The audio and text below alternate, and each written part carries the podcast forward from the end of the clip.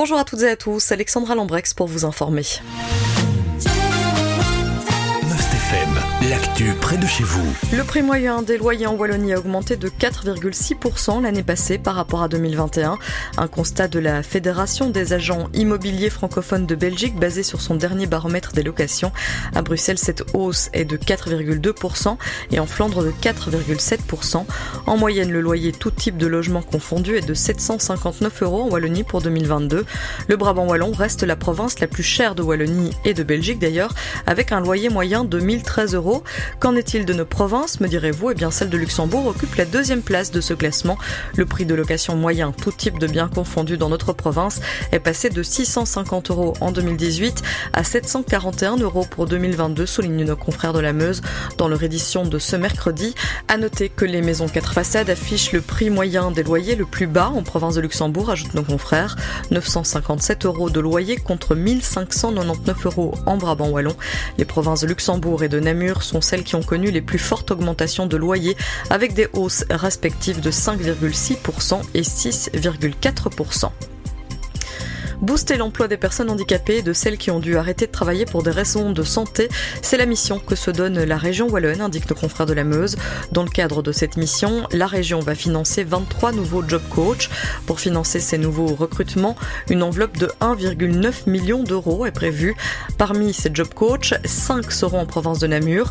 Nos confrères détaillent un équivalent temps plein rejoindra le centre de formation et d'insertion Mosan à Dinan, un autre au Home l'Albatros de Couvin, un au CAMEC, le centre d'apprentissage des métiers du cuir de Gève, un chez Formarive à Floref, et puis le service d'aide à la recherche d'emploi pour personnes sourdes ou malentendantes à Namur se voit octroyer 5 équivalents temps plein supplémentaires, soulignent nos confrères de la Meuse.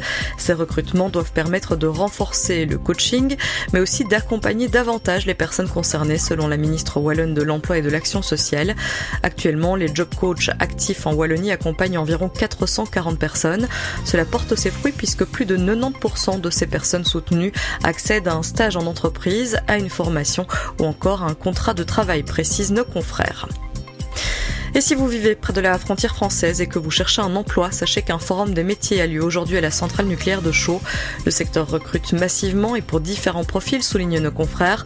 Pour l'occasion, 24 entreprises sont présentes. Il y a 250 offres d'emploi à pourvoir au total. Cette journée s'adresse, vous l'aurez compris, aux personnes intéressées par les métiers du nucléaire.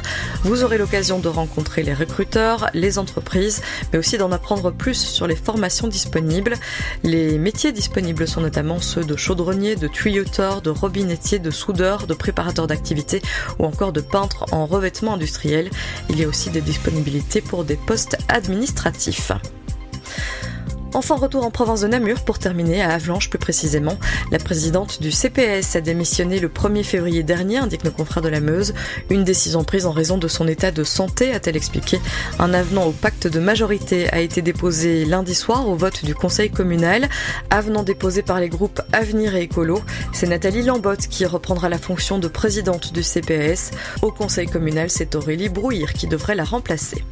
C'est la fin de ce point sur l'actualité provinciale pour les provinces de Namur de Luxembourg. Je vous souhaite de passer une très bonne journée à l'écoute de FM. L'info proche de chez vous, aussi sur mustfm.be.